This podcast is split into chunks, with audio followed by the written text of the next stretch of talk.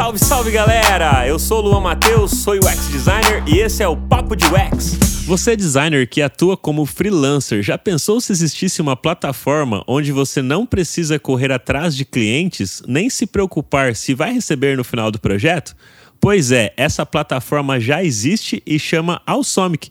E nesse episódio eu vou bater um papo com duas pessoas que utilizam essa ferramenta e vai contar um pouco pra gente desses benefícios. Salve, salve, Laura Chaves e Luiz Oliveira. Olá! Oi, oi, oi! Tudo bem, galera? E aí, pessoal? Tudo jóia? Tudo bom, Luiz? Tudo bem, graças a Deus. E aí, Laura, tudo bem com vocês? Tudo ótimo. Massa. E galera, para quem quer aprender UX design com lideranças de grandes empresas como Nubank, EdTech, Boa Vista e descobrir na prática erros e acertos dessas grandes empresas digitais, então você tem que conhecer agora a Terra, que é uma escola referência em educação no mercado digital e que já foi reconhecida pelo World Economic Forum e pelo Google for Startups por sua metodologia, inovação educacional e impacto positivo na vida das pessoas. Aproveita o incentivo que eles estão dando para todo mundo que está ouvindo aqui de 714 reais, e você vai conseguir aprender com as melhores práticas e metodologias de UX design do mercado. Acesse aí o site da Terra ou você pode também clicar no link que estará disponível aqui na descrição desse episódio e receber aí esse descontaço que a Terra está dando para gente. Muito legal, né, galera? E, bom, que bom que vocês estão aqui para falar um pouquinho aí sobre a Alsomic, né, contar quais são os benefícios de se trabalhar com essa plataforma, essa ferramenta que eu acredito que tem ajudado bastante designers, principalmente os designers aqui do Brasil, a, a ganhar em dólar, né? Sim. Ganhar em, em, dinheiro que vale mais do que o nosso real aqui, que está um pouco desvalorizado, e sem ter essas preocupações como o Freela, né? Que às vezes a gente tem ali de conseguir captar cliente, de conseguir, será que a gente vai receber realmente no final do projeto e tudo mais? E, e eu gostaria de ouvir de vocês, né, desses benefícios. Mas antes, eu queria conhecer um pouquinho mais. Quem é a Laura, quem é o Luiz, quando que vocês entraram nesse universo do design designer, até mesmo para o pessoal conhecer aí o trabalho de vocês. Pode começar aí, Laura. Beleza. Bom, vamos lá. É, eu sempre vivi nesse mundo de arte, então desde que eu era criancinha, minha mãe me colocou lá no curso de desenho e tal. E eu não gostava muito de desenhar, mas eu gostava muito de estar nesse, nesse meio, né? Hoje em dia eu nem sei desenhar nada, não sei desenhar nenhum palitinho, incrível que pareça. E eu fiquei aí pelo menos uns 13 anos lá no, nessa escola, aqui em Sorocaba. E quando eu saí do ensino médio, eu falei, eu não quero, tipo, fazer faculdade por enquanto, não sei o que eu quero fazer, né? Eu não era aquela pessoa que tava, ai, não, eu quero fazer medicina, eu quero fazer direito, que era a maioria da minha sala, né? Eu tava, meu, eu não sei o que eu quero fazer, então eu não vou fazer nada por enquanto. E aí, como eu tava lá já na, na escola, tinha um curso técnico de artes visuais, eu falei, ah, por que não, né? Vou fazer, para ver como que é, aprender outras coisas. Então eu fiz esse curso e aí tinha uma matéria de design gráfico. Eu falei, nossa, gostei, né? Porque como é só digital praticamente, eu não precisava desenhar com as minhas mãos, né? Que é coisa que eu não gostava muito. Então eu conheci o design lá e aí eu comecei a mexer no Photoshop, a fuçar mesmo, que é eu sou uma pessoa que aprendo fuçando, não não consigo fazer curso nem nada assim, não consigo é, enfim, né? Sou essa pessoa de fuçar as coisas. E aí eu comecei a, a aprender como que mexia e de repente fui procurar, comecei a procurar estágio, porque eu tava, ah, eu quero trabalhar com isso, acho que eu gostei, né? Mas eu nem fazia muita coisa bonita, assim, né? Que a gente nunca co começa fazendo coisa muito bonita.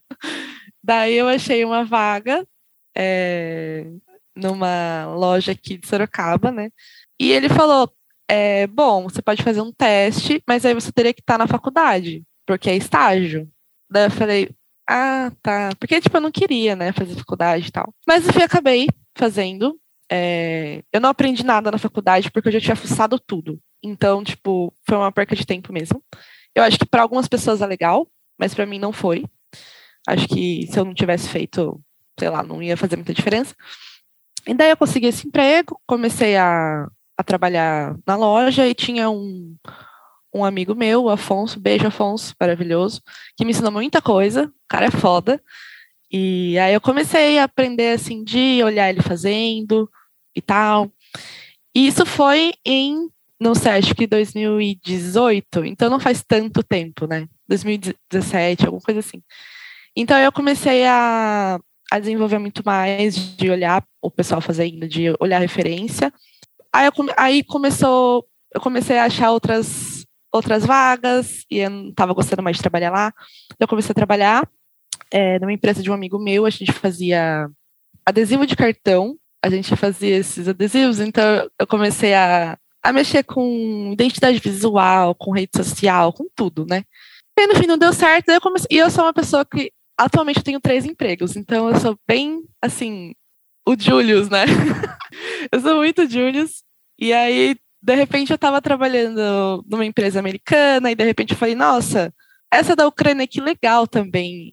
E aí, foi assim, tipo, comecei a, né, foi meio que indo, a hora que eu vi, tava aqui. Nada muito planejado. Pô, bacana. E, mas como é que foi, assim, encontrar ela, assim, de fato, essa plataforma, a, Alsomic, assim, como é que você, você soube dela e você encontrou ela e falou, meu, vou começar a utilizá-la? O que, que te atraiu, assim, para você começar a utilizar ela? Então, é, eu tenho, eu sigo uma, uma conta no Instagram que chama, eu acho que é We The Makers, We The Makers Club, alguma coisa assim. E eles postam muita vaga internacional. E, tipo, sempre foi o meu, meu desejo, assim, trabalhar em empresa internacional, porque eu tenho muita vontade também de sair do Brasil e tal, né? Porque não tá muito fácil aqui, acho que o pessoal já sabe. Aí eu vi eles postando essa vaga, e geralmente eles sempre estavam postando de UX, de UI e tal. E eu estava procurando mais no, na parte gráfica. E aí eu, e eu vi que tava lá, é, que era a localização, tipo, da onde você estiver. Porque tem algumas vagas lá que você precisa estar tá nos Estados Unidos, na Europa, enfim. Então eu nunca, nunca achava essa vaga de, tipo, de eu poder estar tá no Brasil e trabalhar. E aí eu vi que eles postaram e eu falei, ah, legal, vou, vou ver. E aí eu entrei no site deles e eu achei o site muito legal. Tipo, é um site bem interativo, assim. Acho que se o pessoal entrar, eles vão ver que é, você vê lá o portfólio, tem muito trampo foda, assim. Então isso foi uma coisa que me atraiu, né? A, a interface toda do, do, da plataforma deles é, me atraiu muito. E eu falei, por que não mandar um currículo? Não tô fazendo nada mesmo, né? Tudo bem que eu já tinha dois empregos, então eu estava preocupada. Falei, putz, será que eu vou dar conta? Né? Aí eu mandei, no outro dia mesmo, a Sofia me respondeu, que é a moça lá do recrutamento. E aí a gente já marcou entrevista, já fiz o teste, passei no teste, daí na outra, praticamente na outra semana, eu já estava trabalhando, entendeu?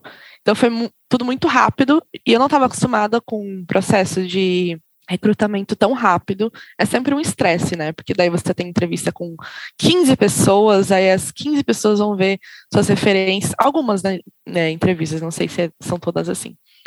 Então eu fiquei bem é, chocada com a rapidez e com a facilidade de entrar na plataforma mesmo. É, mas foi assim, me deparei com a vaga e falei, por que não?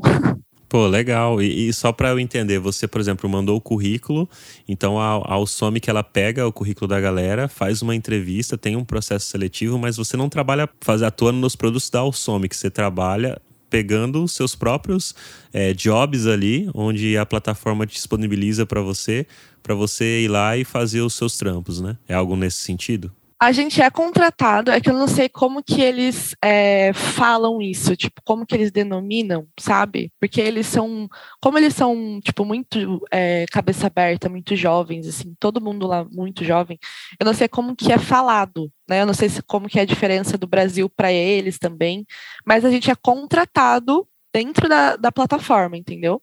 Por isso que a gente é, tem um pagamento fixo, então a gente nunca vai. Mesmo se a gente não tiver muita coisa para fazer, muita tarefa para fazer, a gente, no final do mês, a gente sempre vai ser pago pelo que foi combinado, entendeu? Então, na minha cabeça, isso é um contrato, né? Na, na, na nossa visão, isso acaba sendo um contrato. Nossa, que legal, entendi. Pô, bacana. Então você realmente trabalha de uma forma frila, com um salário fixo. Isso. E de forma bem mais flexível do que você tivesse que correr atrás dos clientes e tudo mais. E você é contratado pela própria Alsomic ali e trabalha dentro da plataforma de forma dinâmica. É, é isso mesmo. É, você Pô, definiu completamente. E eu, uma coisa que eu achei muito interessante também é que o teste que você faz, mesmo que você não passe, é um teste pago. Então, tipo, ah, vou mandar meu currículo Você mandou seu currículo, seu portfólio, eles avaliaram, falaram, legal, vou fazer uma entrevista. Você fez o teste, eles não gostaram do seu teste, pelo menos você vai ser pago por ter feito esse teste, por, por ter, tipo, tido esse tempo para fazer, né? É, eu acho que depende, tipo, se você vai entrar como UX ou se você vai entrar como design gráfico, todo mundo tem um tipo de tarefa diferente para fazer. Né? Mas se você, sei lá, entre aspas, perdeu esse tempo porque não conseguiu a vaga, você vai receber alguma coisa por isso. E é difícil a gente ver isso aqui no Brasil, né? Eu, pelo menos, nunca vi. Não sei. Nossa, muito legal, muito bom. E, e você, Luiz, como que você iniciou aí sua jornada e também conheceu a Usome, que foi semelhante à da Laura aí ou foi bem diferente? Foi mais ou menos, na verdade. Eu comecei com o design mais ou menos em 2013 porque quando foi eu me formei né, no ensino médio. E na, quando eu estava para terminar o ensino médio, eu estava estudando, fazendo alguns cursos de engenharia mecânica ainda, tipo, nada a ver com o que eu faço hoje. Mas eu tinha ingressado tanto porque tinha um pouco de relação com desenho, que eu adorava, mas também porque eu estava focando no salário, estava focando no trabalho e tal. Tinha algumas pessoas que eu conhecia que eram, já faziam engenharia. Então, e, só que daí eu comecei a ver que não tinha muito a ver com o que eu estava querendo para mim e tal. E no fim do ensino médio, tipo, no terceiro ano, eu saí dos meus cursos de engenharia. Falei, meu, o que, que eu vou fazer? Eu, ano que vem eu preciso começar uma facul, eu não sei que eu ingresso. E aí eu comecei a parar para observar o que eu gostava e eu sempre, como a Laura, sempre gostei de arte, sempre gostei de desenhar, sempre gostei de, de fuçar. Na época ainda eu tinha um, um Tumblr de, de artes, assim, de, de desenho, então eu adorava criar uns editzinhos, assim, pegava os, os livros que eu gostava, fazia uma artezinha com os personagens, e daí eu e isso de fuçar o Photoshop. Mal sabia ainda, e ainda muito pelo Tumblr, inclusive, é, eu gostava de editar alguns temas né, do, do, da, do site, então isso também já, já era um pouco de código que eu estava aprendendo. E aí eu tentei buscar algo que tivesse relação com isso, e eu vi que tinha design, design gráfico, e aí eu falei, meu, acho que dá para eu ingressar nisso. Comecei a procurar, e, e, em 2014 eu comecei a fazer a facul de design gráfico e inclusive como a Laura disse é, hoje eu percebo, e na faculdade eu também percebi, alguns professores até nos instruíam, que a graduação é muito bacana, é muito, muito bacana mesmo, mas eu, eu acredito que existem algumas áreas de atuação que conta mais a, a, a execução do que a, a, graduação em si. E, por exemplo, para o design, é a, a, faculdade, por exemplo, para mim, eu, eu, não aprendi tanto as ferramentas, tanto softwares, eu aprendi mais o, o conceito, a, a enfim, o, o, o, conceito do design, tudo, o teórico muito, mas a prática mesmo eu, eu fui fuçando, fui procurando saber, fui procurando aprender. Em 2014, daí eu comecei o estágio em uma agência e comecei o estágio ainda só sabendo Photoshop, não sabia Corel, não sabia Illustrator, não sabia nada. É, e daí eu tinha uma amiga designer que trabalhava comigo, shoutout Patrícia, inclusive, shoutout pra Paty. É, ela foi me instruindo muito no Illustrator, no Corel, ou seja, eu aprendi muito da, de fuçar na prática também. E ao longo, ao longo do tempo fui trabalhando, saí de uma agência, entrei em outra. O bacana do design também é que encaixa em, em muito muitos, muitos locais, muito, muito local de trabalho, muita área de atuação. Então, da agência, por exemplo, eu saí da agência, eu entrei num comércio, numa, no setor de, de marketing do comércio, e ali eu trabalhava. E ao, ao longo do tempo, fui fazendo alguns freelas aqui, né? Alguns freelas na minha cidade, tal, algumas pessoas me conheciam, sabiam do meu trabalho, tudo tal. E aí eu fui vendo que algumas plataformas de, de, de freela começaram a entrar em alta e né, eu, eu tinha o inglês, então eu falei, meu, talvez, vamos ver se não, não tem como, né, eu, eu tentar pelo menos um trampo, tal, tudo. E eu fui ingressando nessas plataformas de freelancer, muito bacanas, inclusive, mas era difícil, né, achar trabalho no começo e depois, ao longo do tempo, fui pegando a manha, você vai percebendo como funciona o, o relacionamento com o cliente e tal.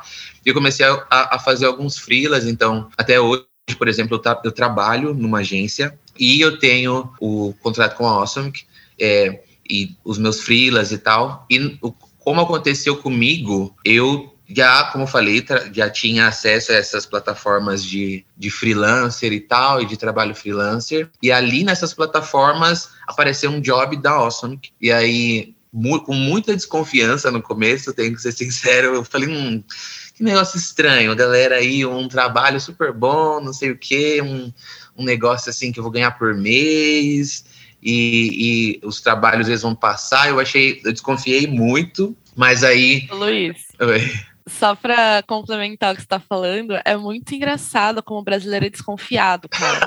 Porque o tanto de mensagem que eu recebo no LinkedIn perguntando da Alsomic, tipo, ah, eu vi que você trabalha lá, e como que é? É legal mesmo? Tipo, vale a pena? É, é confiável? Fiquei... É muito. Sério, é muita gente que pergunta, muita gente. Porque ninguém acredita, né? Não. O brasileiro não acredita numa facilidade. Tem que ter uma dificuldade. e ainda mais na nossa mentalidade aqui, de Brasil, de crise, de, de crise financeira, de crise no mercado de trabalho, a gente pensa, meu, não tem como ter um, um lugar que, que um trabalho é tão dinâmico, tão saudável, entendeu? Tão, tão, tão bom para nós, para o designer, entendeu? É, inclusive, tipo, um trabalho onde a gente seja prioridade. Eu desconfiei demais no começo, mas falei, bom, não, não, não, não vou gastar não vou gastar vida em não tentar, né? Antes tentar e não dar certo, ser ruim, do que eu não tentar e ficar pensando, será que não será que não devia ter tentado? E eu fiz, eu, eu, eu tipo, aceitei o trabalho e tal, tudo, fui conversando com, eu acho que era a Sofia também, e aí teve o teste, o teste foi pago, inclusive uma das coisas que me encorajou até a, a, tentar era que o teste era pago, né? E então eu tentei ali, daí passei no teste e tal, tive algumas outras entrevistas e aí algumas conversas e tal, e logo já ingressei na plataforma. E, e como a Laura estava falando, é, eu achei bem diferente, principalmente eu que estou acostumado já com essas plataformas de freelancer, eu achei super diferente a Awesome, justamente por essa questão do contrato e de você fazer parte do time, de você fazer parte da comunidade de designers da Awesome, o que é diferente do, do, das plataformas de freela, porque você tem que, nas plataformas, procurar o seu cliente, você tem que fazer a sua proposta para ele antes de começar a executar o trabalho, você tem que mostrar a sua, o seu, a sua expertise, digamos assim, o seu portfólio, você tem, tem que ter toda uma, uma comprovação de valor, eu posso dizer assim, para antes de, do trabalho começar, antes do contrato ser fechado, antes dele te escolher. E, e o que eu achei diferente na Awesome, que é que a, a, a empresa, a, o grupo é, é, uma grande comunidade de designers. Então, é, você ingressa, você faz parte do time da Awesome, você faz parte da, da galera da Awesome, e a Awesome capta clientes, ela, ela capta pessoas que solicitam trabalho tal, e quando o cliente entra, a própria empresa é, se responsabiliza em, em passar os trabalhos para o designer. Então, você que está contratado da empresa, você que faz parte do time, você basicamente aguarda, né? É, eles te enviarem os trabalhos, eles darem um match, que é o que a gente chama, né?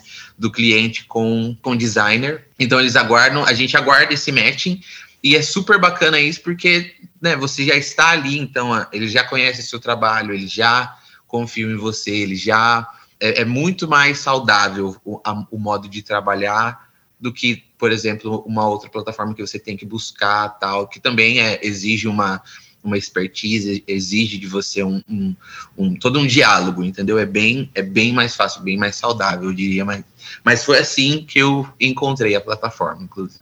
Bacana, Luiz. E você atua como designer gráfico também igual a Laura, ou o seu trabalho é mais voltado para UI, UX? Como é que funciona? Eu, na plataforma, como é, eu já tenho a minha trajetória, assim, meu, meu portfólio é mais voltado para o gráfico, é, ele, na plataforma eu estou mais no gráfico ainda também, como a Laura, então é mais como com branding, é mais com, com, a, com peças impressas, é mais com esse tipo de trabalho. Inclusive, os, os que eu mais faço são branding, assim, são trabalhos mais de, de logo, de, de marca, etc e tal. Que bacana. Eu acho até interessante vocês dois atuarem com isso, porque tem muitas pessoas hoje que estão migrando para a área de UX achando que não tem mais vagas ou não tem mais trabalho relacionado com design gráfico, né? Tem muitas pessoas que acham: ah, não, vou, vou ir para o meio digital porque agora é o que está dando dinheiro, tá mais legal. Muitas pessoas estão migrando, conforme eu falei aqui, para essa área de, de product designer por conta disso, por achar que não tem mais trampo, que está morrendo, que está pagando mal.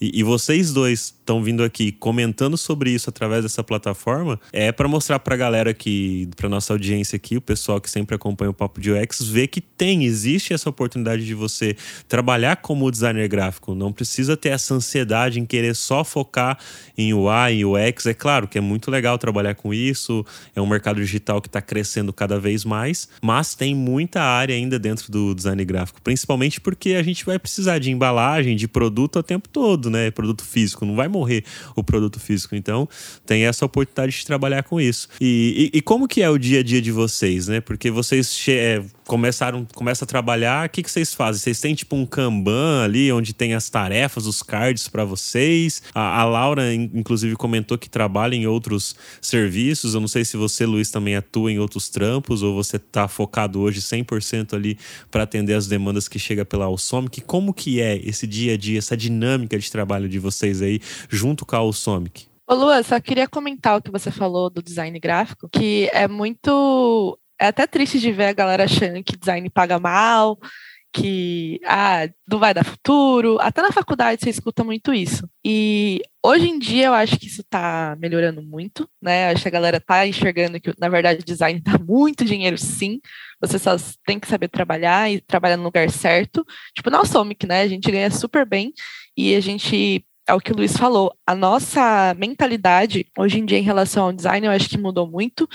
Dentro da Usomic, realmente o que mais importa é a gente, é o designer. Então isso foi muito legal, né? Da gente, da gente ver. Muito, muito, muito. Né? E falando do dia a dia, a gente tem a plataforma, né? Então tem a, a plataforma da Usomic. Então a gente entra lá no site.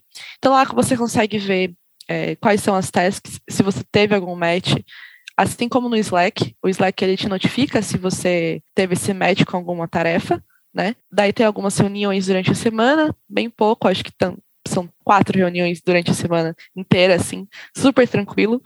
É, às vezes é complicado por conta do fuso, né? Que eles estão no futuro, né? Eles estão super adiantados aí, acho que lá deve ser o quê? Umas sete horas, seis horas. É, umas seis horas à frente. Umas seis horas, é. Então, é. Mas é super organizado. Super organizado. Existem vários canais no Slack. Então, tipo, você, por exemplo, terminou uma tarefa é, e o cliente te deu um feedback. Vai aparecer lá no canal o feedback dele, quantas estrelinhas ele te deu e o motivo, né? Às vezes você tem de 0 a 5. Se ele te dá 3, ele consegue falar lá por que, que ele te deu três, né? Por que, que você não recebeu a nota máxima, assim, entre aspas. Mas fala aí como que é o seu dia a dia, Luiz, também. Por exemplo, eu é, eu atuo diferente da Laura. Ah, não, na verdade, acho que eu e a Laura somos bem parecidos, porque ela tem outros trabalhos também. Mas eu não, eu não sou full-time, então eu não tô o dia todo na plataforma. Eu, tô, eu sou part-time, então é, é parte do meu dia, né, digamos literalmente. Mas como funciona, por exemplo, para mim o meu dia a dia é que eles têm esse horário, né, que, em que essa, essa, essa janela de horário, digamos assim, que a galera tem que interagir, que eles você, você tem que responder, você tem que falar com, com os seus superiores, digamos assim, você tem que falar, dialogar com outros designers, às vezes dar um, um auxílio, uma ajuda, tal, um feedback, etc. Como a Laura disse, tem essas reuniões ao longo da semana, tal mas a forma como você contata o cliente, é, você também tem os seus horários, você também tem as suas responsabilidades ali, digamos.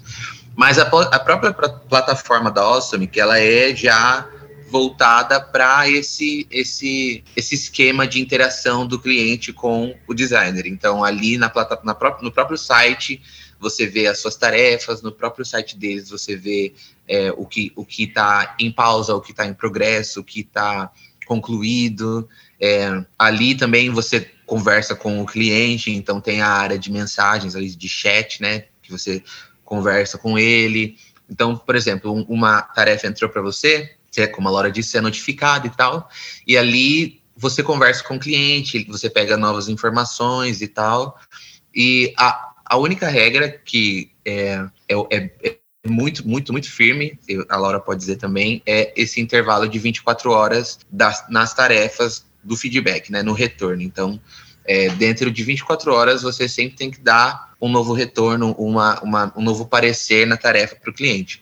E o bacana também é isso, você tem esse tempo para você executar a tarefa. Claro, o cliente manda mensagem, você tem que estar tá respondendo ali, não pode demorar muito também, para que você consiga conversar com ele, que o cara também tem suas responsabilidades. É, a gente tem que ter uma noção, né? É, Tem que ter uma noção, assim, tipo, a única regra é a gente dar o update a cada 24 horas, mas também, cara, você vai deixar o cliente esperando 24 horas ou você às vezes consegue responder antes, você tá mais livre, você consegue terminar uma coisa que ele pediu, né? Eu acho que sempre tem que ter essa, essa cabeça também. Esse né? feeling, né? Esse feeling, exatamente. Mas daí tem também, né, o que você consegue ver se tá. Se o cliente está demorando muito para te responder, né? Tipo, isso que eu acho legal também. É, você, você tá demorando três dias para te responder, para te dar um feedback do que você fez. Eles colocam a, a plataforma coloca automaticamente aquela tarefa on hold. Então ela fica lá. Daí o cliente volta quando ele né, se sentir ali que, que é hora de voltar para a tarefa, porque senão a gente fica lá esperando e pensando, nossa, será que tem alguma coisa que eu posso fazer? Às vezes até o pessoal da, da que fala para a gente, é, pergunta né, se está tudo bem, se ele quer alguma outra opção, se a gente estiver, por exemplo, fazendo um logo, né? É, ah, pergunta se ele não quer um, uma outra, um outro, é, como fala, uma outra visão, né? Eu acho isso interessante também. Sim, e uma coisa legal também nessa relação com o cliente que a Laura falou, por exemplo, ele demora para responder. Tem, tem todo um modo de trabalho deles já fixo que eles te informam quando você entra. Ó, quando acontece é, do cliente sumir, esse é o parecer. Quando, quando acontece do cliente querer, por exemplo, contatar você por fora, né? Por, por ah, deixa eu ligar para você, deixa eu adicionar seu WhatsApp, sei lá, deixa eu, sabe? Eles também têm o, o, o modo de operar. E isso é legal porque dentro da plataforma, dentro da empresa, também tem pessoas responsáveis por cada coisa. Então, tem uma pessoa que é responsável pelo relacionamento com o cliente, tem uma pessoa que é responsável pelo novato que entra na empresa, de ajudar, a gente chama de buddy, né? De ajudar ele ali nos primeiros dias.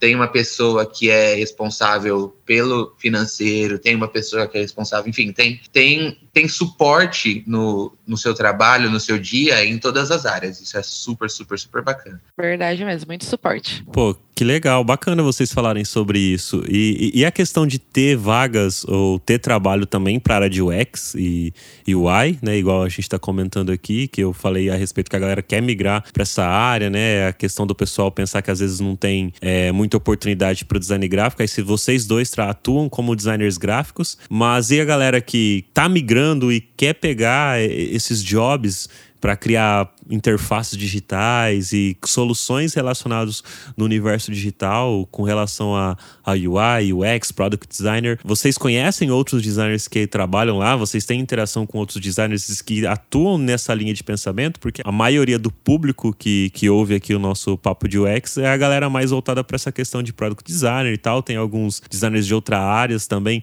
que escutam a gente, mas eu acredito que deve ter uma galera ali que tá, deve estar tá ouvindo e falando: Poxa, eu quero entrar, mas os dois são designer gráfico, será que tem para quem é UX e UI, né? Pode ter surgido essa dúvida aí. Tem essa oportunidade também, esses, os designers que atuam como product designers conseguem entrar na Usomic e começar a atuar em projetos ali, ganhar em dólares, né? E converter aí para vezes 5 e ganhar uma graninha bacana? Com certeza na minha visão, assim, não sei na sua, Luiz, eu acho que tem mais UX do que designer gráfico. Não sei. É uma mais tarefa de UX do que de design gráfico. Porque, como você falou, Lu, está crescendo muito. Então, as empresas também estão prestando muito mais atenção na, na, plataforma delas, né? Então, tem muita coisa de UX e UI, muita. Inclusive, entrou uma brasileira, acho que esse mês, né? A Érica, que também é que ela é que ela é da parte de UX, é, mas tem muita oportunidade. Tem muita, Tranquilo, tem muito, tem muita galera que faz e, por exemplo, na plataforma, para ocorrer o matching, é, para ocorrer essa é, conexão, né, do cliente com o designer, você ali como designer no seu perfil você coloca as suas especialidades. Então você coloca o que você é bom, o que você sabe muito, o que você sabe pouco. Então é, se é UI, se é UX, as ferramentas que você usa, se você usa o Figma, se você usa só o Photoshop, se você sabe de, de programação, se você sabe, de, você tem ali tudo detalhado para que quando você for receber alguma tarefa, ela seja especialmente voltada para a sua expertise, para o que você manja muito. Então, isso é muito bacana porque, por exemplo, às vezes, como é o meu caso. Eu não manjo de programação em si, mas eu sei um pouco de HTML. Eu não, não manjo de, de interface, mas o, a experiência do usuário eu sei um pouco. Então é legal que você consegue é, até informar para eles. Eu sei um pouco mais disso, um pouco menos disso, para que eles deem um match bacana para você, né, Laura? Que isso acontece bastante também. Sim, é, é legal porque é um sistema de rating eles acabaram de fazer esse update, na verdade, no, na plataforma, que tem as estrelinhas, né? Cinco estrelinhas, então você fala se você. Tá até com a plataforma aberta aqui. Então, Figma, tá lá, você bad, poor, regular, good and gorgeous. Então você consegue falar é, qual que é o seu nível de proficiência naquela ferramenta, para que você tenha as tarefas é, para você mesmo, porque já ocorreu, eu acho, de algumas vezes o pessoal acabar pegando é, tarefa que não era da especialidade deles.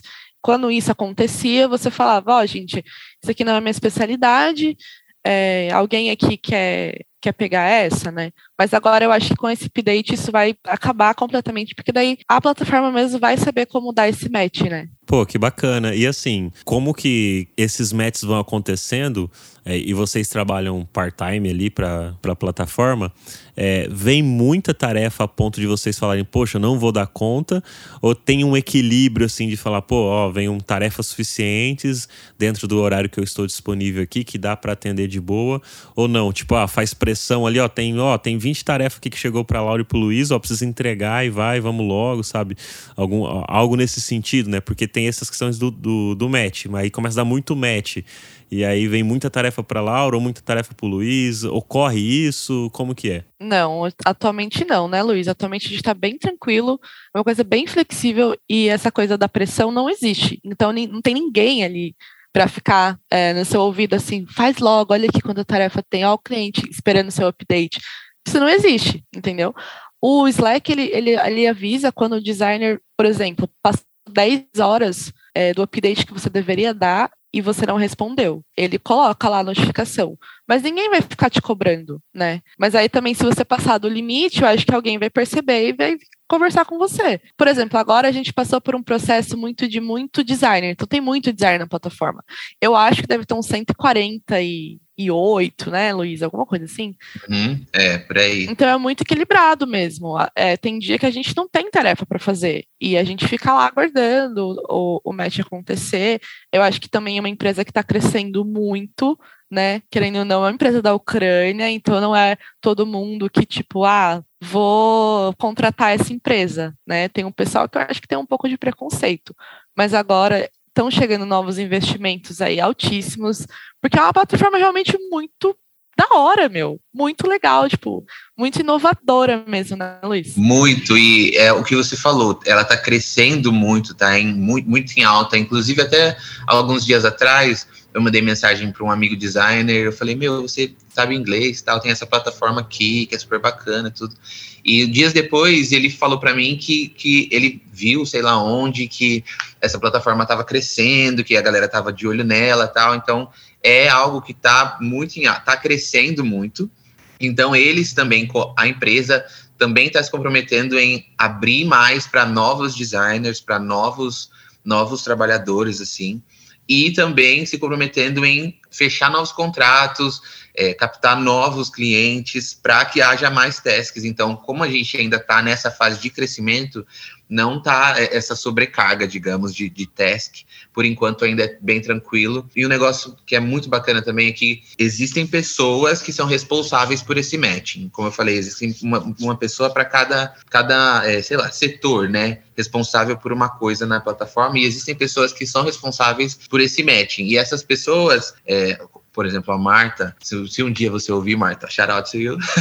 se, tipo, a Marta é responsável por por esse matching, né, com do cliente com o designer. Então, é, tanto ela quanto as outras pessoas que estão responsáveis, elas conseguem ver o seu fluxo de trampo. Então, se você está com muita task ou se você está sem nenhuma task, eles têm esse controle, essa visão, tal. E também, como tem muitos designers em, em, em muitas funções, às vezes ocorre até de dois designers ingressarem na mesma task e trabalharem juntos, que é, por exemplo, o caso que aconteceu comigo recentemente, e com a Érica, é, que, tipo, eu, eu criei um, uma opção para o cliente, é, daí ela ingressou junto comigo, ela criou mais uma opção, porque o trabalho né, até demandava mais, mais opções, mais, mais pequenas peças, né? E o cliente gostou das duas, eu chamei ela, então falei, então vamos, a gente pode fazer um esquema legal, você faz isso, eu faço isso, tal, tudo. Então, é, não só é, tem trabalho, como é, tem trabalho que você né, consegue executar no seu tempo, sem sobrecarregar. É um trabalho por vez, é uma coisa por vez. É, se você tem é, é part-time, se você passa o dia todo na, na, empresa, você divide o seu tempo, então é, tem trabalho, tem, tem trabalho de UX, tem espaço, tem controle, é, é super bacana. E é como a Laura estava falando, é, é, um, é uma empresa que foca muito no, no designer, então eles pensam se você vai conseguir ou não, se você vai saber ou não. Toda essa preocupação com é, a sua proficiência é para que você também execute o trabalho certo, que você consiga fazer que o cliente também se agrade. Então, é, é tem, tem espaço, tem trabalho, é bem bacana, bem bacana mesmo. Pô, que legal. E, e vocês comentaram aí de, de, desses benefícios, né?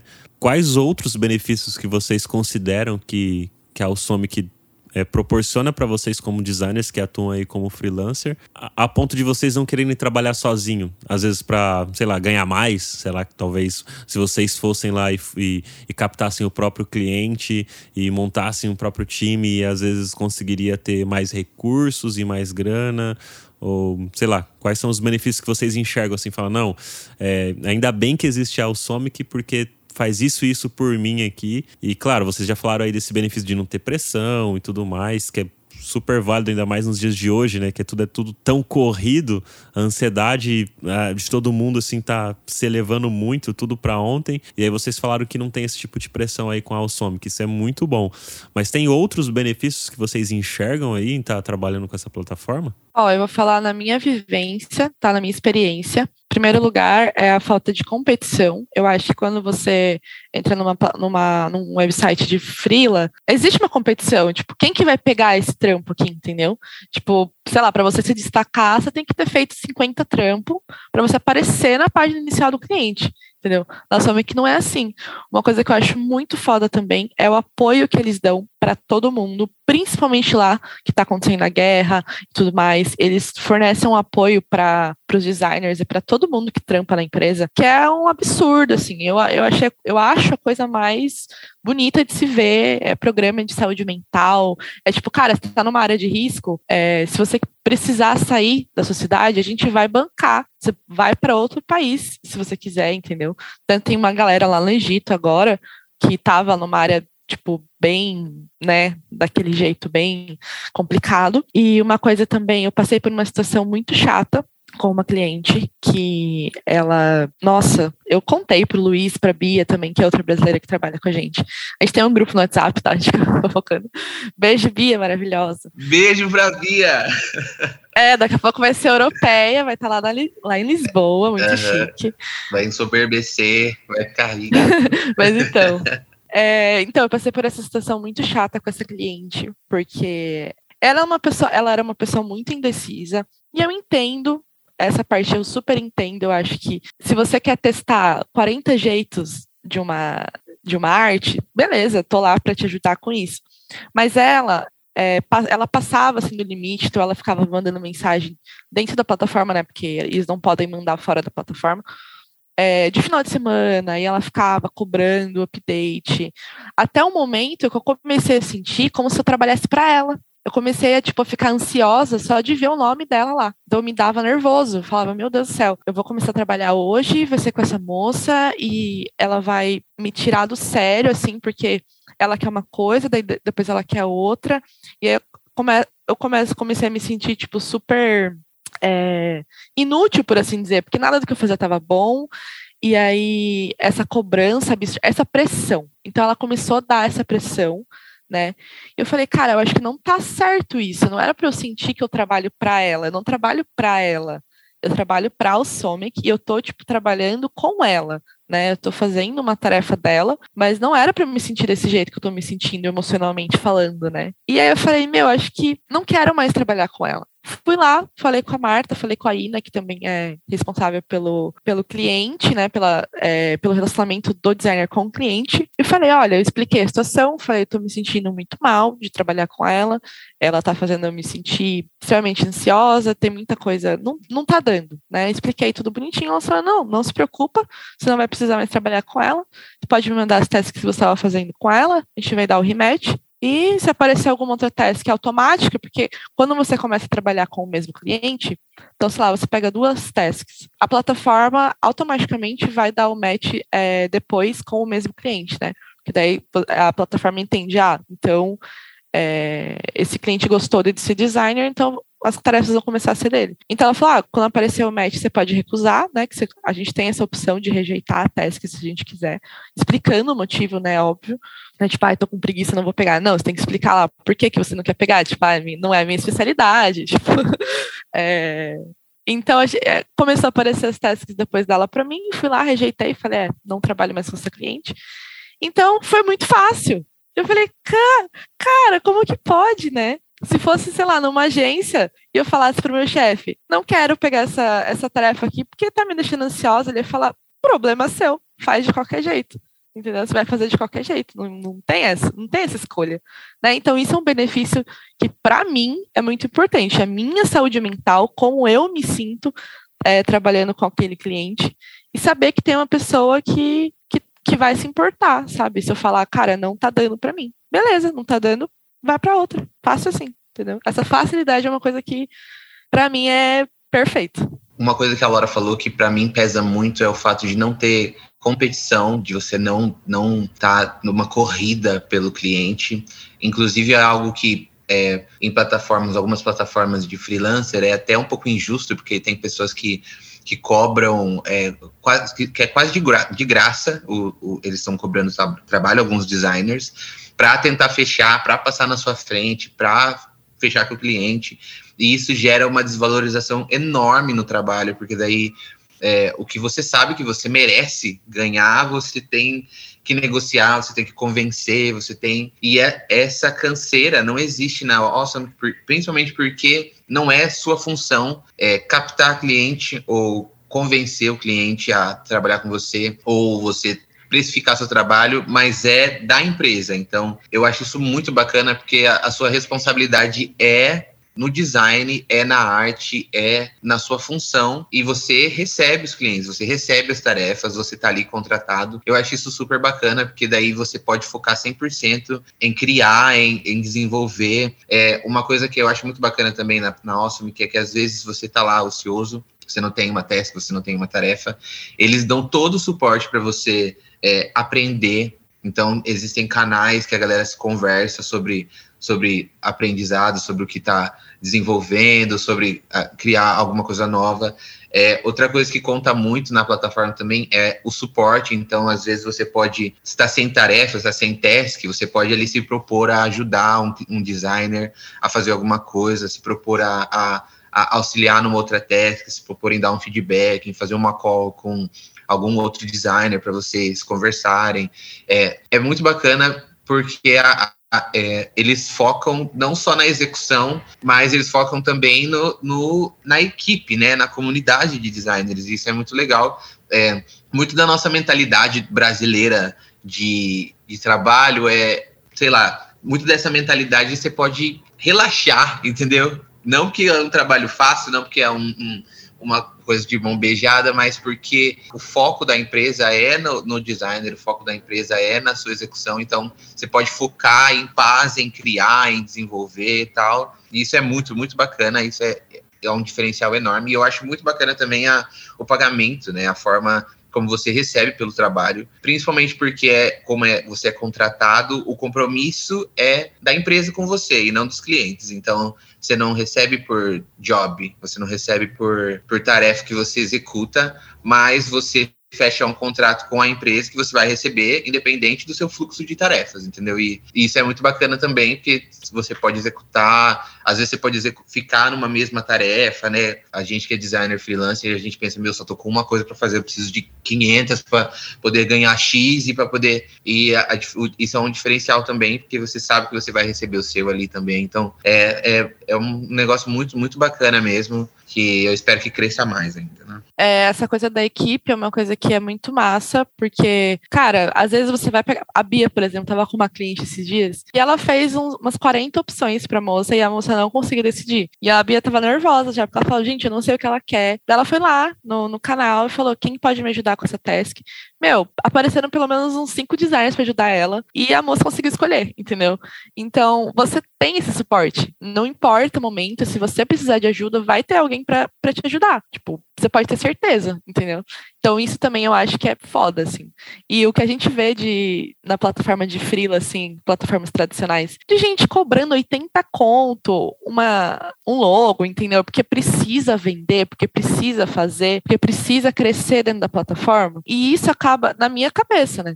Isso acaba desvalorizando tanto o trampo da pessoa que a pessoa passa a nem saber mais precificar as coisas dela, né? O trampo dela. Eu mesmo tenho super dificuldade para precificar minhas coisas fora da plataforma, porque eu falo, nossa, mas ai meu Deus, e agora? Mas nós somos que não, tipo, meu, vou lá fazer negócio e no final do mês eu vou ter o meu, entendeu? Eu vou ter a minha contribuição, assim, por assim dizer, né? Que legal. E vocês comentaram aí a respeito do, desse suporte humano que eles dão, né? A questão da guerra na Ucrânia pela plataforma ser uma startup ucraniana. Teve algum impacto no trabalho de vocês? Durante, quando começou, assim, porque infelizmente está até hoje, né? Tendo essa guerra por lá. E aí, como é que foi? Como é que, que, a, que eles estão lidando com essa situação? E se, e se teve esse impacto, né? O que, que aconteceu, assim, para. Eu acho que teve no começo, né, Luiz? No começo da guerra. Uhum. A Bia poderia falar melhor, porque ela tá mais tempo que a gente, ela tá desde fevereiro. Então foi bem quando a guerra estourou. É, mas pelo que eles que ela contou, assim, era é, eles começaram a contratar o pessoal internacional muito por conta da guerra também, né? Uhum. De tipo, se o designer da Ucrânia não conseguisse trabalhar, tanto por uma questão de saúde mental, porque, né, não deve ser fácil a guerra, com certeza não é, né? São uma coisa horrorosa, é, de ter essa outra pessoa que não está em perigo, que está em outro país, para poder trabalhar no lugar dela, sabe? Então eu acho que no começo era muito assim. Então eles abriram muito por conta disso. Eu acho, né, na minha, na minha visão, né? É, isso aconteceu muito, é, até o fato da gente mesmo entrar e eles continuamente estarem inserindo novos designers vai muito porque alguns dos designers era uma, na verdade, era uma startup que era mais focada ali na Ucrânia ali. Até os clientes que aparecem eram também mais ucranianos, mas aí eles começaram a abrir justamente por isso.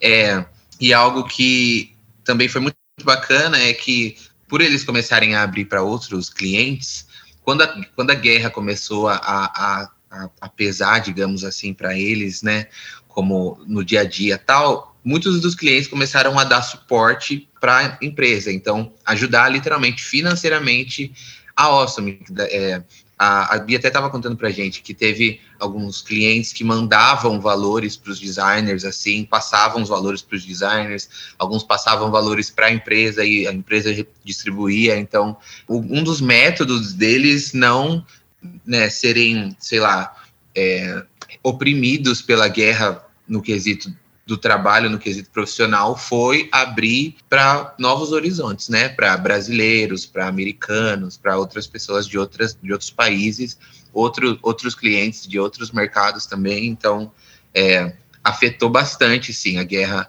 a, a empresa, mas é, o fato desse, desse método tá, né, Laura, começando a acontecer é justamente para ajudar para que isso não, não impeça né, a empresa de avançar. Com certeza. Eu acho que ajudar é um pensamento muito forte dentro da comunidade, porque, por exemplo, agora que existem muitos designers desempregados na Ucrânia por conta de todo o caos que está acontecendo lá, eles estão contratando muita gente. Então, tipo assim, meu, você tá sem emprego, você não vai ficar sem suporte, vem aqui para o Somic, entendeu? Então, tá tipo uma contratação em massa por conta disso, porque eles realmente querem ajudar todo mundo. E eu acho isso incrível. Eu acho que se eu não me engano, eles arrecadaram aí uns 25 mil dólares lá no começo da, da, da guerra e doaram lá pro, pro exército, né, Luiz? Eu acho que foi algo assim. E tem dentro da plataforma, assim, essa coisa de doar dinheiro, então o cliente pode te mandar que eles chamam de gift, né? Então, sei lá, se ele quiser te mandar 50, 100 dólares, por qualquer motivo ele pode, né? E às vezes eles mandam até para apoiar o pessoal que é da Ucrânia. Então, isso eu acho muito massa, muito massa. Mas com certeza afetou muito. Mas aí, uma coisa que eu acho massa também é que eles abriram para o internacional, eles estão vendo, por exemplo, eu eu sinto que eles gostam muito de brasileiro, viu? Uhum. Porque o que a gente trabalha, meu, sério, é muito diferente. A gente tem uma proatividade que não é tão comum lá fora, não. Eu acho que o brasileiro não, não tem noção disso, mas quando ele começa a ver as outras pessoas, né, é, trabalhando e fazendo a mesma coisa, você vê que brasileiro trabalha bem pra caramba. Trabalha muito, muito bem. É, e eles estão tentando recrutar mais brasileiro agora, porque eles viram que vale a pena, que o pessoal é bacana, que o pessoal trabalha bem. Então, não, não tem um preconceito, é uma empresa muito foda.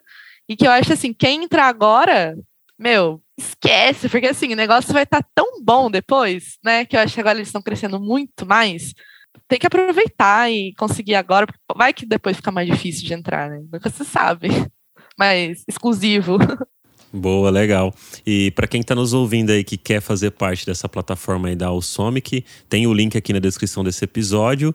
E eu gostaria de ouvir de vocês que dica que vocês podem passar para essa galera que quer começar, quer acessar o site, que vai clicar no link agora que está na descrição e vai falar: Meu, quero entrar aqui. Eu sei que vocês atuam como freela dentro da plataforma, mas ah, vou precisar abrir uma empresa, ter um CNPJ. Se eu ficar doente, é, como é que funciona, né? Tem, tem férias, né? Porque às vezes, por ser, apesar de ser um contrato, ser freelancer, a gente sabe que freelancer não tem férias. Quando não trabalha, não recebe, mas aí pela Alsome que não tem essa. Se você não trabalhar porque não tem tarefa, não tem task para você na plataforma, o seu salário fixo em dólar vai cair todo mês ali na sua conta. Que isso é muito bacana. Mas e, e esses outros, essas outras questões que eu tô colocando aqui na mesa? Como é que funciona aí para vocês? Já chegou é, a acontecer algo desse tipo? Ah, fiquei doente, preciso ir no médico, não vou conseguir atender aquela, aquela task ali, ou eu precisei abrir uma empresa, ter um CNPJ ou um MEI, algo assim, para poder emitir nota fiscal para eles? Tem, tem essas exigências? Como que funciona? Como eu, eu acredito que a Laura também, nós somos novos ainda não, não aconteceu, pelo menos comigo, não sei a Laura, mas de férias, de tirar férias, de tirar alguns dias. Até porque, como para mim, eu sou part-time, então eu trabalho algumas horas e ainda agora o trabalho tá tranquilo, é, é muito versátil, assim, para mim, é muito, muito, muito relativo, muito fácil de eu levar meu computador para onde quer que eu esteja e executar se aparecer alguma tarefa, algum cliente. Mas é, eles têm toda uma programação, todo, todo um esquema quando você precisa tirar férias, quando você precisa tirar alguns dias. É, tem quando isso acontece, inclusive, por exemplo, digamos que você precisa tirar alguns dias de férias é, e você está numa tarefa, você tem um cliente já que você está executando, ainda assim, é, a empresa tem todo um esquema de informar o cliente que, olha, eu vou, o, cliente, o designer vai sair de férias, você como designer informa, né? Eu vou sair de férias, vou ficar alguns dias fora, mas a empresa vai se comprometer em colocar outra pessoa tão eficiente, tão, tão proficiente no que, no que eu faço no meu lugar, vai ajudar você, daqui uns dias eu retorno, tal, tudo. Então, é, até esse fato da comunidade se ajudar nesses momentos também é muito bacana, porque é, é, legal que você consegue tirar seus dias e é legal que outra pessoa consegue né, trabalhar, ganhar alguma outra task e ingressar junto com você na, no, no trabalho, né? Exatamente. É, eu acho que, pelo que eu, pelo que eu lembro, eu nunca tirei dia também, é, nunca foi necessário, porque como eu falei, a gente é muito flexível, então é muito difícil a gente ter essa, essa demanda absurda e não conseguir, sei lá, tirar um dia tranquilo, sabe? Muito difícil mesmo. É, mas eu sei que existe alguma regra que provavelmente são seis dias de antecedência que você faz o request, né? Você fala, ah, preciso do tal dia, tal dia, fora. Daí você faz isso, você avisa, é, como o Luiz falou, você avisa o cliente, fala, ó, oh, eu vou, vou, ficar fora do, do tal dia, tal dia. Enquanto isso, tal designer vai, vai entrar para me ajudar e vai fazer os updates que você pedir, né? Que daí você compartilha com o designer, com outro designer, os arquivos, tal, se é no Figma, se é no Photoshop, né? Tanto faz. Aí você compartilha com ele, ele faz esse, esses updates com você. Então é super tranquilo mesmo. Ah, acho que se você ficar doente também deve ser a mesma. O mesmo procedimento. Você avisa lá, acho que aí na Marta, não sei, você fala, ah, tô, tô mal hoje, não vou conseguir. Aí ela só fala assim: ah, tudo bem, só avisa lá o cliente tal, pra, pra gente conseguir achar outro designer por enquanto, né? Depois você volta. Então é bem tranquilo. Em relação a CNPJ, MEI, é, eu não emito nota, mas eu sei que a Bia emite, ela tem um CNPJ aberto. Provavelmente você vai precisar, né, abrir. É, acho que depende muito do salário que vai ser combinado, né, do pagamento que vai ser combinado. É, mas eu acho que é bom. Eu estou abrindo meu MEI agora, inclusive estou com a aba aberta aqui, porque é, eu acho que é precisa regularizar também as coisas. Mas a, em questão de nota fiscal, eles não pedem para você mandar. É, eu não, como eu falei, eu não sei como funciona. Você tendo a nota fiscal e precisando desse desse parecer da empresa, não sei como que é, mas a gente faz o a gente faz o pedido do pagamento por um aplicativo, que é tipo como se fosse um remessa online, assim, algum PayPal, algum desses aí que, que fazem pagamento internacional. Então a gente usa um, uma dessas plataformas, a gente faz o pedido do pagamento, coloca lá a quantia, os dados do, do Roman, né, que é o CEO, e aí cai na nossa conta lá. E aí a gente transfere para o Brasil, tem algumas taxas, né, da própria plataforma. Então não vai ser exatamente o valor do que o dólar tá hoje, mas eu acho que as taxas lá do Payoneer são bem tranquilas, né, Luiz? É bem pouco, bem pouco. Nunca foi muito diferente não, né? Acho que o que? Uns 10 centavos? No máximo, no máximo. Então não tem muita burocracia, né? É, é bacana que é, eles já têm algum, algumas plataformas que eles indicam, por exemplo, que é esse caso da plataforma do pagamento tal, que é, é muito, muito fácil, é muito prático e, como eu falei, tem uma pessoa que também é responsável pelo financeiro, então quando você vai tratar do seu pagamento, você contata essa pessoa é, e, e, ele já passa para você, ó, é, é quantia X, você vai fazer desse jeito aqui, se você for fazer pelo, pela nossa plataforma, pelo nosso site, X, tal, tudo tal. Então é, é tudo, até na, na, no momento do pagamento, que nós, como designers, a gente está muito acostumado também nesse momento ser sempre muito estressante, assim, com o cliente, né? Às vezes o cliente não quer, às vezes a gente não sabe como vai receber, é, é bem claro, assim, então é, é tudo muito bem conversado, desde o início até no dia do pagamento, assim, também. É bem legal, eles mandam lá um PDF, tudo bonitinho, as instruções, os passos, né, do que você precisa fazer para pedir lá o pagamento, né? Então é, é cara, é tudo muito fácil, entendeu? Tudo muito fácil mesmo. Quando você é contratado, eles te mandam é, uma, dentro da plataforma tem todo um tutorial, tudo que você precisa fazer. É tipo o onboarding, né? E aí, quando você lê o onboarding, você fica, meu Deus do céu, quanta coisa, nossa, vai ser difícil. Será que eu vou entender? E, cara, no fim, é super tranquilo, super tranquilo. É, tipo, tudo muito fácil, tudo muito ali. O, a plataforma deles também tem uma interface muito fácil de entender. Então é isso. Poxa, que legal. E, e, talvez uma dúvida que a galera tá nos ouvindo que possa ter, né? Com relação ao inglês. É algo que puxa muito, tem que ser uma pessoa que é meu, manja muito de inglês? Ou, por exemplo, ah, por ser na plataforma, talvez eu não manjo muito, mas pego uma palavrinha ali que eu não entendo, jogo no Google Translator, já consigo entender, vou lá, consigo me comunicar de boa com a pessoa. Ou não, tem que ser uma pessoa que manja muito de inglês por conta das reuniões e tudo mais. Ou assim, ah, tô começando aqui no inglês, mas é às vezes até uma forma, né, de estar tá trabalhando com essa plataforma, de colocar em prática o inglês, né? Porque aqui no nosso dia a dia acaba que a gente não fica praticando tanto. E eu posso falar isso por experiência própria mesmo, né? Eu voltei a estudar inglês e como eu não, quase não pratico, você vai esquecendo um monte de coisa. até tô usando o Duolingo para praticar mais todo dia ali, para poder, né, ficar a, a, cabeça fresca com as informações. É, é, como que, que é essa situação? Tem que manjar ou já a galera que tá nos ouvindo que não manja tanto pode ir, clicar no link que tá aqui na descrição desse episódio, já se cadastrar mesmo não manjando tanto de inglês que vai conseguir trabalhar de boa aí? Olha, eu acho que por eles não serem é, uma empresa que fala inglês como primeira língua, não é tão assim, difícil, sabe?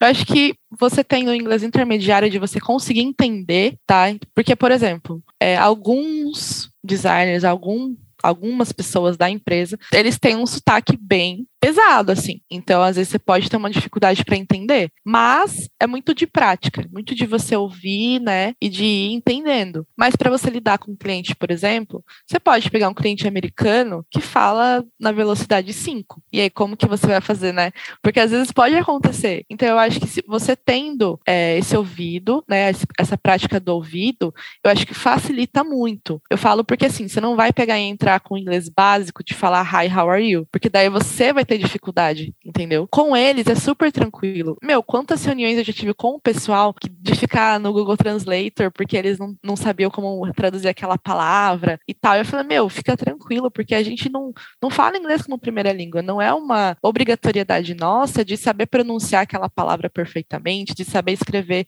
perfeitamente, entendeu? É completamente diferente de trabalhar numa empresa americana, que é o meu caso. Quando eu tô falando com os americanos, eu já fico meio assim, falando, nossa, será que eu falei certo? Será que eu escrevi certo? Mesmo que eles nem, nem se importem também, porque é uma empresa que eu tô que tem muito brasileiro, então eles estão acostumados. Mas eu acho que você tendo o médio ali de você conseguir escrever e entender o que a pessoa tá te falando, porque eu acho que é isso cliente vai lá escrever em inglês. Então, se você não entender alguma coisa, você pode perguntar para ele, fala, ó, oh, eu não entendi essa parte. Você pode explicar de novo? Mas pode acontecer de você pegar um americano lá que fala rápido e ele querer uma reunião com você e aí você ter um pouco de dificuldade, mas não precisa ter um inglês perfeito. Eu não acho que precisa, porque ninguém ele tem. Então, por que, que você teria que ter, falar perfeitamente, né? Escrever perfeitamente? Eu acho que, na minha visão, não não precisa, mas você entender, eu acho que é interessante, até para você não passar dificuldade, entendeu? Não é uma coisa que a empresa vai cobrar de você. Pô, maravilha, que legal. E antes da gente terminar o episódio, eu gostaria que vocês deixassem aí as suas redes sociais para quem está nos ouvindo que às vezes tem alguma dúvida, né, ainda a respeito da plataforma e gostaria de bater um papo aí com vocês, com a, com a Laura, com o Luiz, para entender mesmo, sei lá, qualquer tipo de dúvida, né? E quer chamar vocês para saber, poxa, é tudo isso mesmo, não é? Como que vocês que funciona algum detalhe que, que às vezes a gente não trocou ideia aqui? Quais são as redes sociais de vocês para a galera poder entrar em contato aí, bater esse papo? Ó, você pode me procurar no LinkedIn, é Laura Chaves. No Instagram é Alltime Lau. Pessoal que conhece Alltime Low aí da, da, época do emo, é só trocar o Low por Lau.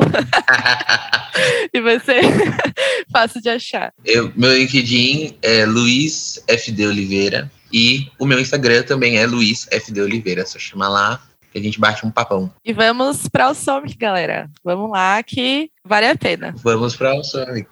Maravilha, que legal. Vocês falou que tem o grupo aí do WhatsApp. São quantos brasileiros que atuam hoje dentro da plataforma? Tem quatro designers brasileiros. É, no, no WhatsApp sou eu, a, a Bia e o Luiz. A gente não teve muita oportunidade ainda de fazer amizade com a Erika, né?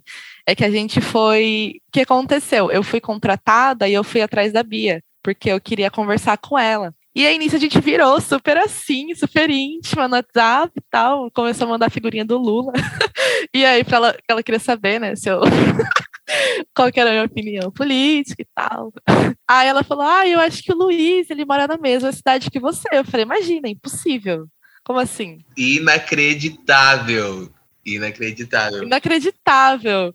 A chance, né? E aí a gente fez esse grupo para começar a conversar lá e chega, a gente virou íntimo, tá todo mundo muito amigo agora. Já era, e é muito legal. É muito massa essa, essa amizade que você faz com todo mundo lá, até o pessoal da Ucrânia mesmo, eles são muito receptivos, né? Então eu acho que isso que é, é muito interessante também. É legal, brasileira, brasileiro é conhecido por ser caloroso, né? Por ser comunicativo tal, mas a galera da Ucrânia também foi muito assim com a gente, muito, muito. É, desde, desde o primeiro momento, desde a primeira entrevista até hoje que a gente está no time com todo mundo, a gente se relaciona, a gente conversa. É, eles têm um, uma reunião que é, é mais, dentre as reuniões da semana, uma reunião que é mais descontraída para conversar, para brincar, para falar meme e tal, tudo. Então. É, que tá tendo agora, inclusive, né? Tá tendo agora, inclusive, sexta-feira. Tá tendo agora. É, e, e, tipo, até a forma como eu conheci a, La, a, a Bia foi do mesmo jeito. Fui atrás da Bia, depois a Laura apareceu, daí a gente se, se juntou, mas é, toda a galera é assim, toda a galera é muito receptiva, muito, abraça muito, isso é muito caloroso, isso é muito legal mesmo. É, fiz amizade com a Sofia, né, que é a recrutadora. No meu aniversário foi mês passado, nossa, ela mandou um parabéns super legal. E, tipo, brasileiro que tem essa mania, né, de mandar parabéns, escrever texto e tal. E ela, ai, ah, porque pro Brasil conhecer você e tal.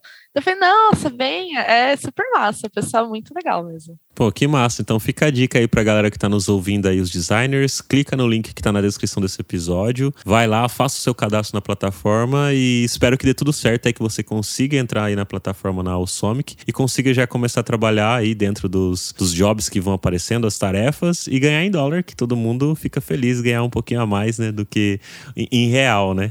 Com certeza. Pô, que legal, cara, que bacana. Galera, muito obrigado aí, Laura, muito obrigado, Luiz. Quero agradecer também todo mundo que tá acompanhando e ouvindo aqui esse episódio. E para quem quiser baixar o nosso e-book gratuito lá sobre as 10 heurísticas de Nielsen, é só clicar no link da nossa bio do nosso Instagram, arroba Papo de UX. E para quem gosta desse projeto do Papo de UX e gostaria de estar contribuindo de alguma forma, é só mandar um pix pra gente, que é pix@papodeux.com.br e você colabora aqui com o nosso projeto de levar cada vez mais conteúdos para as pessoas. Muito obrigado. Se você também quiser ouvir qualquer outro episódio relacionado sobre esse assunto, falar mais aí sobre a que como que funciona, alguns outros detalhes que você tem dúvida, pode mandar, como eu falei, mensagem aí pro Luiz, pra Laura, ou quer ouvir algum outro episódio dentro desse universo de design, é só mandar lá pra gente no nosso Instagram, papo de UX. É isso aí, valeu e até o próximo episódio.